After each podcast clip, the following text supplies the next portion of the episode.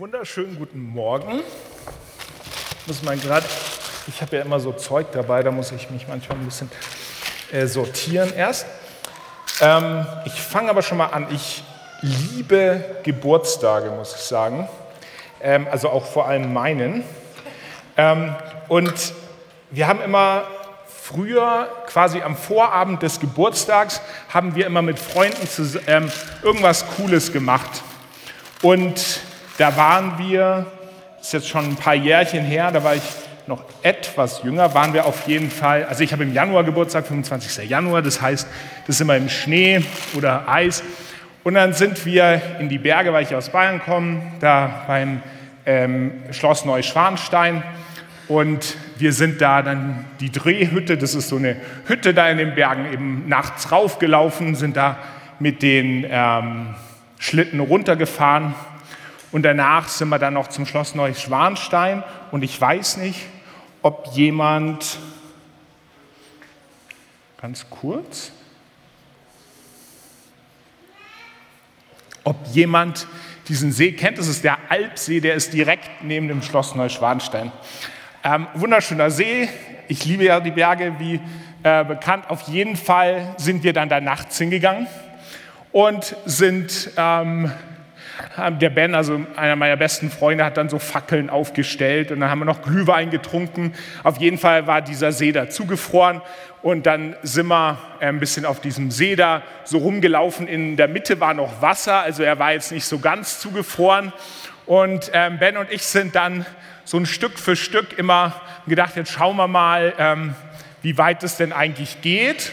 Und äh, sind dann so bis quasi an den, also nicht an den Rand, aber sind halt immer so weitergelaufen, war ja dunkel und irgendwann schaue ich dann so und dann schiebe ich so den Schnee weg, also so wie es quasi da ist und dann ist unter mir Wasser.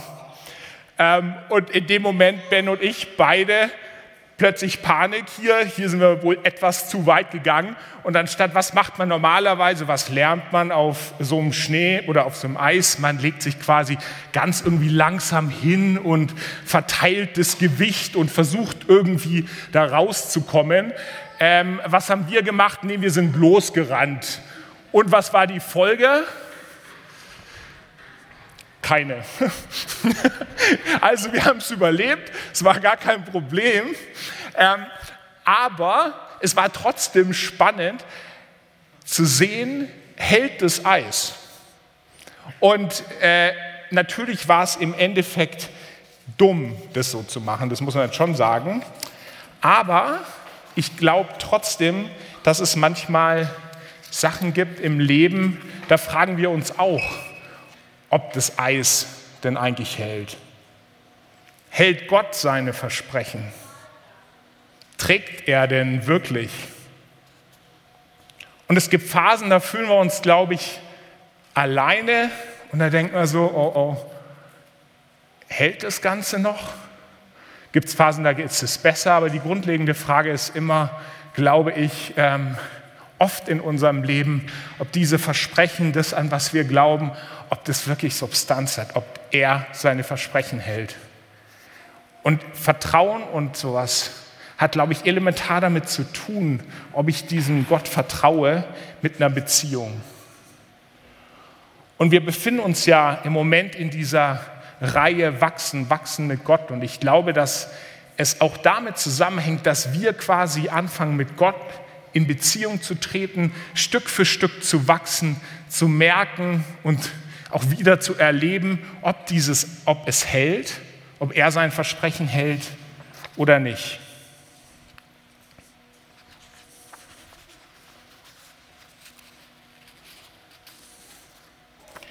Ich gebe mal ganz kurz einen Kontext, wo wir uns gerade befinden. Und zwar sind wir im Buch der Könige in dieser Predigtreihe. Das wisst ihr schon, aber dadurch, dass wir jetzt, glaube ich, erst die dritte Predigt hat, fange ich noch mal ganz kurz an und gehe ein bisschen so rein in die Geschichte. Das heißt, dieses Buch fängt damit an, dass König David stirbt und dass seine, also quasi das Salomon übergeben wird. Dann sehen wir da, wie der Tempel gebaut wird, wie, Gott, wie der Traum Davids durch Salomon ähm, also quasi in ähm, Bewegung kommt oder beziehungsweise erfüllt wird. Und Salomon macht aber auch so ein paar Fehler. Also er heiratet relativ viele Frauen, was ja an sich mal äh, okay ist wahrscheinlich. Aber es geht darum, dass er auch viele Frauen heiratet aus anderen Ländern und die haben dann angefangen, ihre Götter mit reinzubringen. Und plötzlich haben wir in Israel so einen Götterkult. Und dann geht es eigentlich los mit dem Untergang von diesem Königreich. Und unter seinem Sohn Rehoboam sieht man, wie auf dieser Karte hier eine Teilung von dem Land. Also dann gibt es oben die beiden, äh, oder das Königreich Israel, das waren die elf Nationen oder elf Stämme und unten das, der Stamm Juda. Und die haben alle möglichen Mist gebaut, das kann man dann in den Königen lesen. Und ähm, dann gibt es gehen quasi, ist unsere Geschichte, fängt im Nordreich an. Und da gab es einen König Ahab, der eigentlich nicht ganz so ein cooler König war, denn er hat nämlich Isabel geheiratet. Das war die Königin von, oder beziehungsweise die Tochter des Königs von Phönizien. Und was die gemacht haben im Königreich, ist, dass sie den Baalkult eingeführt haben, die Anbetung für Baal. Was, wer war Baal? Baal war einer von so einem Götterpantheon und ähm, er war der Hauptgott, der äh, zuständig war für das Wetter und für Regen und für Vegetation. Und jetzt kam Elia auf die schlaue Idee und hat ging zu Ahab und hat gesagt, ähm, es wird kein Regen mehr geben und kein Tau, bis ich es sage. Wahrscheinlich war es ein bisschen schlechte Idee. Auf jeden Fall war es so, dass äh, Ahab äh, dann durchaus Lust hatte, ähm, Elia umzubringen und deswegen musste Elia fliehen. Und das ist die Situation, in der wir sind. Der Nico hat vor zwei Wochen darüber gepredigt, er musste zu diesem Bach Krit, ähm, ähm, zu dem Bach Krit quasi ähm, fliehen und da wurde er versorgt von Raben und ähm, genau, und da stehen wir jetzt quasi. Das ist die momentane Situation. Und wir haben gelernt vom Nico damals, dass Versorgung durchaus anders ausschauen kann, als wir das uns vorstellen. Also wir denken oft, dass es ähm, ja dann einfach super ist, aber wenn man da mal schaut, wie es da war, dann hat er wahrscheinlich von Aas und von Brot gegessen. Und das ist, glaube ich, wenn man sich das vorstellt, jetzt nicht wirklich so, wenn man sagt, oh, der lebt in Saus und Braus. Und jetzt geht das Wasser zu Ende.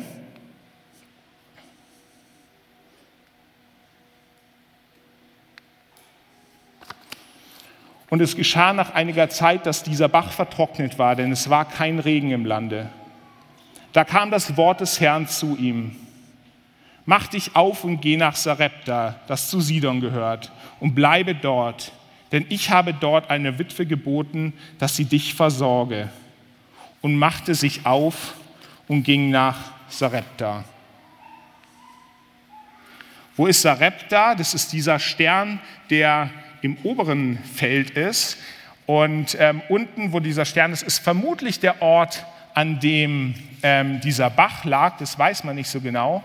Und von dem her ähm, muss man mal überlegen, was das eigentlich diese Aussage, und er ging nach Sarepta, hat eigentlich ähm, durchaus was Spannendes. Erstmal dieses Sarepta lag genau bei im Königreich Phönizien. Das heißt, da wo Isabel herkam, da hat Gott jetzt Elia hingeschickt.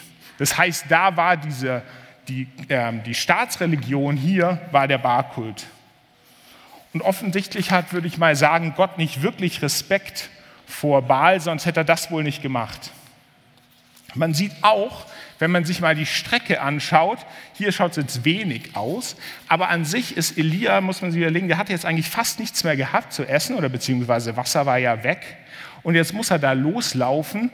Und wenn ich die Strecke richtig berechnet habe, dann müsste er ungefähr zwischen sechs, acht, zehn Tagen gelaufen sein. Also ich war mal im Himalaya und bin da so eine Bergtour gewandert und ich muss sagen, da habe ich jeden Morgen ewig viel gegessen, jeden Abend ewig viel gegessen. Ich habe literweise getrunken, weil ich unbedingt quasi äh, Kalorien in mich aufnehmen musste. Und wenn man dann denkt, dass Elia hier diesen Weg geht, was mit einem Satz beschrieben wird, und er ging nach äh, Sarepta, dann weiß man eigentlich schon, was da eigentlich war. Das war für ihn mit Sicherheit kein Zuckerschlecken. Wahrscheinlich ist er auch außen rumgelaufen um dieses Königreich, weil ähm, in, im Nordkönigreich Jaab ihn gesucht hat oder beziehungsweise ähm, verfolgt hat. Und jetzt kam er zur Stadt. Und als er an das Tor der Stadt kam, siehe da, da war eine Witwe, die las Holz auf. Und er rief zu und sprach, hol mir ein wenig Wasser im Gefäß, das ich trinke. Und als sie hinging zu holen, rief er ihr nach und sprach, bringe mir auch ein bisschen Brot mit. Die Witwe hat wahrscheinlich an der Kleidung erkannt, jedenfalls im Alten Testament steht, dass die auch besondere Kleidung hatten. Und Witwen und Waisen, das waren die Schwächsten in der Gesellschaft im Nahen Orient. Und es war wahrscheinlich, dass sie extrem wenig hatte. Und wie wir gerade gelernt haben, war es ja so, dass Elia wahrscheinlich ganz schön hungrig war, dass er unglaublich durstig war. Und insofern ist es absolut normal, dass er jetzt einfach dahin geht und fragt, ob, sie, ähm, was, äh, ob er was zu essen haben kann. Und so sprach, so wahr der Herr dein Gott lebt, äh, also sie sprach, sorry, ich habe nichts Gebackenes, nur eine Handvoll Mehl im Topf und ein wenig Öl im Krug. Und siehe, ich habe ein Scheit Holz oder zwei aufgelesen und gehe heim und will es mir und meinem Sohn zubereiten, dass wir essen und sterben. Hier haben wir eine Witwe, die hat im Moment alles verloren. Ihre Versorgung, ihren Mann. Sie hat eigentlich nichts mehr und sie ist gerade dabei und ist schon abgefahren, irgendwie die letzte Mahlzeit zuzubereiten und wie sie das auch sagt, und dann werden wir sterben. Was hat sich Elia da wohl gedacht? Ist dein Ernst, Gott? Du hast doch gesagt, dass du mich versorgst. Aber diese Frau, die ist gekennzeichnet vom Schicksal. Und einen Mann zu verlieren in der Zeit war quasi alle Sicherheit zu verlieren, die es gab. Und durch die Trockenheit, die da war, die ja Elia selber an Anführungszeichen ausgerufen hat, gab es auch einfach nichts zu essen und zu trinken im Endeffekt. Es gab kein Sozialsystem. Und sie steht für sich alleine und in dem Moment hat sie, sagt sie ja gerade da aus, sie und ihr Sohn, also der Sohn, das Symbol der Zukunft, was es weitergehen wird, das ist in dem Moment es ist einfach vorbei, es ist aus. Und vielleicht hat sie auch einfach Angst vor dem, was jetzt kommen wird. Und irgendwie finde ich schon krass, dass dann beschrieben wird, dass sie aber Holz sammelt und ähm, um noch das Feuer zu machen und noch zwei Brote zu backen für sich und ihren Sohn. Aber vielleicht ist es auch total normal, weil wenn es keinen Morgen gibt, dann lebe ich halt noch im Heute. Und dann schaue ich, dass ich das heute noch hinbekomme. Und was war jetzt die Reaktion von Elia? Elia sprach, fürchte dich nicht, geh hin und mach's, wie du gesagt hast. Doch mache zuerst mir etwas Gebackenes davon und bringe mir es heraus. Dir aber und deinem Sohn sollst du danach auch etwas backen. Denn so spricht der Herr, der Gott Israel, das Mehl im Topf soll nicht verzehrt werden und dem Ölkrug soll nichts mangeln bis auf den Tag, an dem der Herr regnen lassen wird auf Erden.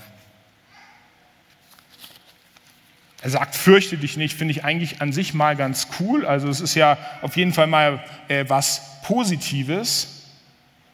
Aber dann sagt er für mich so einen Satz, der als ich das gelesen habe, also man liest ja so Dinge, dann denkt man, ach irgendwie cool, am Ende kriegt die ja ihr Essen und dann schaut man halt so und fängt es irgendwie, denkt sich, ja, ist ja eine coole Geschichte. Wenn man das dann aber mal anschaut und dann überlegt, was da eigentlich steht, dann denkt man sich schon, hätte ich das gemacht?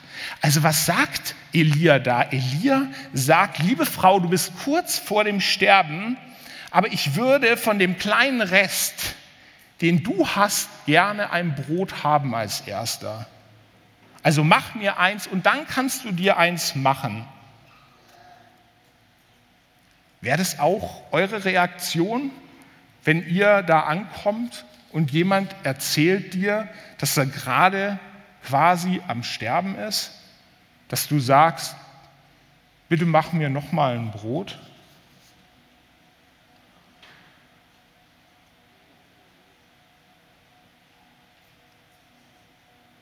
Für mich fühlt sich das irgendwie so eigentlich, wenn man es so im ersten Moment liest, so richtig krass selbstsüchtig an oder egoistisch. Und er geht zwar weiter mit einer Begründung, mit einem Versprechen, tu dies, und der Herr, der Gott Israel, lässt das Mehl im Topf nicht verzehrt werden und der Ölkrug nicht leer gehen, bis der Herr es wieder regnen hat. Da ist dann das Versprechen was Gott den Israeliten immer und immer wieder gegeben hat, wenn sie ihrem Gott treu blieben, dass er sie segnet. Aber ich muss ganz ehrlich sagen, ich hätte nie ihr das gesagt. Ich hätte mir überlegt, okay, was mache ich jetzt? Irgendwie Gott, äh, ich bitte dich, dass du der auch noch Brot gibst, weil also es ist ja einfach irgendwie abgefahren, dass sie sowas, dass er sowas sagt. Und sie reagiert aber eigentlich abgefahren cool, weil sie sagt einfach nur, oder sie ging und tat, wie Elias gesagt hatte. Und er aß und sie auch und ihr Sohn Tag um Tag. Das Mehl im Topf wurde nicht verzehrt und dem Ölkrug mangelte nichts nach dem Wort des Herrn, das er geredet hatte durch Elia. Und sie tut es und eins passiert, das muss man mal gerade feststellen, das Eis hält. Genau das, was Elia ihr gesagt hat. Aber ich bin noch über eine Formulierung gestolpert, die am Anfang erst so ganz banal erschien und die will ich noch mal kurz genauer anschauen. Denn es geht hier darum, das steht nämlich, ich habe ein Scheit, Holz oder zwei aufgelesen und gehe heim und will es mir und meinem Sohn zubereiten, dass wir essen und sterben.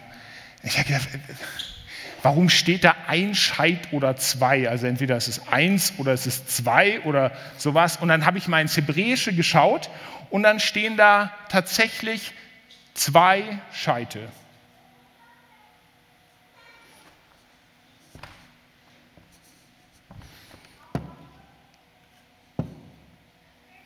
Und was er ja auch noch sagt, dass er quasi für sich und ihren Sohn das Brot machen will. Und im Endeffekt braucht sie dann auch, glaube ich, zwei Brote. Und dann ist mir eingefallen, dass es im Hebräischen eine Bedeutung auch von Zahlen und von Buchstaben gibt. Und da möchte ich euch mal die zwei vorstellen. Denn die zwei, das ist der Buchstabe, der heißt Bet. Das ist der zweite Buchstabe im, Alphabet und ist eben auch die Zahl zwei. Und in der, die hebräische Sprache ist voller Bilder. Das heißt, da sind Bedeutungen drin in diesen Buchstaben, in den, in den Namen, in den Zahlen. Und für was steht diese Bet? Die Bet steht für alles Erschaffene. Die zwei steht für alles Irdische, die Zahl der Schöpfung. Alles, was mit unseren Sinnen, was wir wahrnehmen können und was wir mit unserem Verstand begreifen können. Und sie bedeutet quasi auch ein Haus, also alles quasi, was hier ist, das Irdische, was hier, was um uns rum ist, das ist die Bet. Und was sagt das dann eigentlich aus? Ich hole zwei Holzscheite und mache zwei Brote. Das heißt, dass die Witwe in ihrer Zwei lebt und alles tut, was sie nur tun kann. Sie, sie holt das Holz, sie sammelt es, sie, sie ackert und rackert, aber sie ist trotzdem in einer Situation, dass sie das Leben, wonach sie sich so sehnt, nicht kreieren kann, weil sie aus sich heraus das nicht machen kann. Aber warum fordert dann Elia von dieser Witwe auf, dass er ihr ein Brot gibt und dass es das auch noch als erstes an ihn geben soll? Ist es nicht irgendwie eher egoistisch? Und dann habe ich mir nochmal die Eins angeschaut. Was bedeutet denn die Eins? Und die Eins ist die Aleph oder das Aleph. Es ist die Zahl und der Buchstabe Gottes. Und er steht für Gott. Und er ist einer von zwei lautlosen Konsonanten in der hebräischen Sprache. Und es hat auch so eine Eigenschaft von Verborgenheit, von Unfassbarkeit, von unerklärlich und unendlich. Und nach der jüdischen Tradition hat der Buchstabe Aleph eine besondere Bedeutung. Er stellt Gott, den Schöpfer das, das tiefe Mysterium der Einheit und die Harmonie dar. Aleph symbolisiert den Anfang von allem, das Universum, der Anfang vom Leben. Denn alles hat seinen Ursprung in Gott. Das heißt, was haben wir hier? Wir haben eine Witwe, die in der Zwei gefangen ist, die keine Chance hat, und jetzt kommt der Prophet, der nicht nur für sich steht, sondern der als Mann Gottes dasteht. Der Prophet, der nicht für sich spricht, sondern der aus Gottes ewigen Quellen schöpft. Und Elia bringt dieser Witwe die Eins. Denn aus der Eins, aus Gott, da sprudelt neues Leben, da sprudelt Hoffnung, die Zukunft. Und es konnte sie aus der Zwei heraus nicht schaffen. Und so ist diese vermeintlich egoistische Ansage, gib mir als erstes dein Brot, die sich für unverschämt irgendwie anfühlt, ist die Aussage, die zur Botschaft wird für die Hoffnung der Witwe. Weil er ihr das Wort Gottes bringt. Fürchte dich nicht. Und indem sie sich darauf einlässt, indem sie das eine Brot nimmt und es quasi ihm gibt und sagt, ich gehe in die Eins, ich bleibe nicht in der Zwei, ich bleibe nicht in dem, sondern ich gehe und gebe dir die Eins und ich vertraue dir, erhält sie Leben. Und wenn ich mir das so vorgestellt habe, wie, wie Elia da saß und mit ihr geredet hat, dann fühlte ich auch irgendwie, hat es mich erinnert, als ähm, Jesus mit der Frau am Brunnen war Und da hat er zu ihr gesagt, aber wer von dem Wasser trinkt, das ich ihm gebe, der wird nie wieder Durst haben. Denn das Wasser, das ich ihm gebe, wird in ihm zu einer Quelle. Ihr Wasser fließt und fließt bis ins ewige Leben. Wisst ihr was? Ich glaube, es ging nicht um die Versorgung von Elia.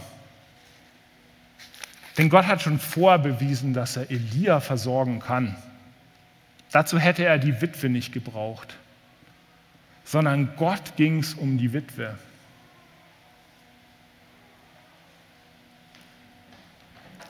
Und Gott schaut und hat diese Witwe und ihren Sohn in so einem fremden Land gesehen und er hat ihre Not gesehen und er schickt einen Propheten nur für sie und ihren Sohn. Weil er ihre Not gesehen hat, weil er ihr und ihrem Sohn als, als Versorger begegnen will. Aber auf allen Ebenen, nicht nur fürs Brot allein, sondern weil er ihr begegnen will. So ist unser Gott, der seinen Blick schweifen lässt und der den einen sieht und die eine, der das verlorene Schaf sieht, der mich sieht, der dich sieht. Und der bereit ist, diesen Weg zu gehen, damit Begegnungen stattfinden kann, der als eins in unsere zwei einbrechen will und sie erweitern will, weil er uns das echte Leben schenken will, was wir aus uns heraus nicht schaffen können. Und er hat auch Elia weitergebracht. Auch er ist gewachsen, denn er wurde nicht nur versorgt, sondern er hat auch gesehen, dass Gott was mit anderen macht, nicht nur mit seinem eigenen Volk, sondern dass Gott alle im Blick hat. Und was für ein krasser Gott ist das, dem er da dient. Jedes Mal so, wenn ich predige, habe ich das Gefühl, dass ich immer genau über das predige, was mich gerade so krass beschäftigt. Und ähm, manchmal denke ich mir immer, warum? Weil eigentlich muss ich ja nur zu mir predigen. Weil irgendwie ist es, ähm, es ist halt oft so im Alltag, das hört sich so krass an und irgendwie, boah, und Gott begegnet dir und begegnet dir als Versorger und ist da und dann strampeln wir im Alltag und dann ist es auch echt herausfordernd. Und ich glaube, das geht nicht nur mir so, sondern wahrscheinlich relativ vielen.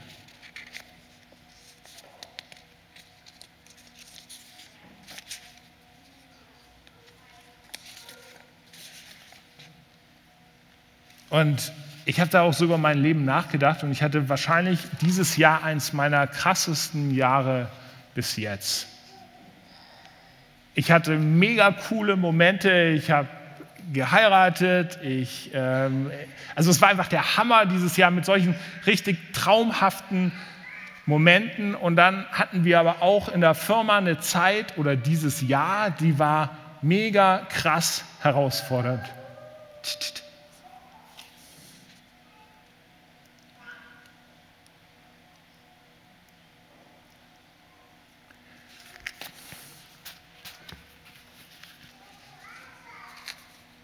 Entschuldigung, ist gleich vorbei. Also, weil wir hatten also einen Kunden und, und ein, es, war eine, es war unser größter Kunde und zwei Drittel vom Budget sind weggegangen in dem Jahr. Und es war für uns, war das echt, ähm, wenn es ein großer Teil ist von einem Batzen, ist das richtig ähm, Stress. Und es ist richtig so, dass man da merkt, so, boah, was ist, was, äh, was passiert hier? Du kannst ja irgendwie im Prinzip nichts dafür. Und du bist in dieser Situation und und da muss ich schauen, wie reagiert man darauf dann?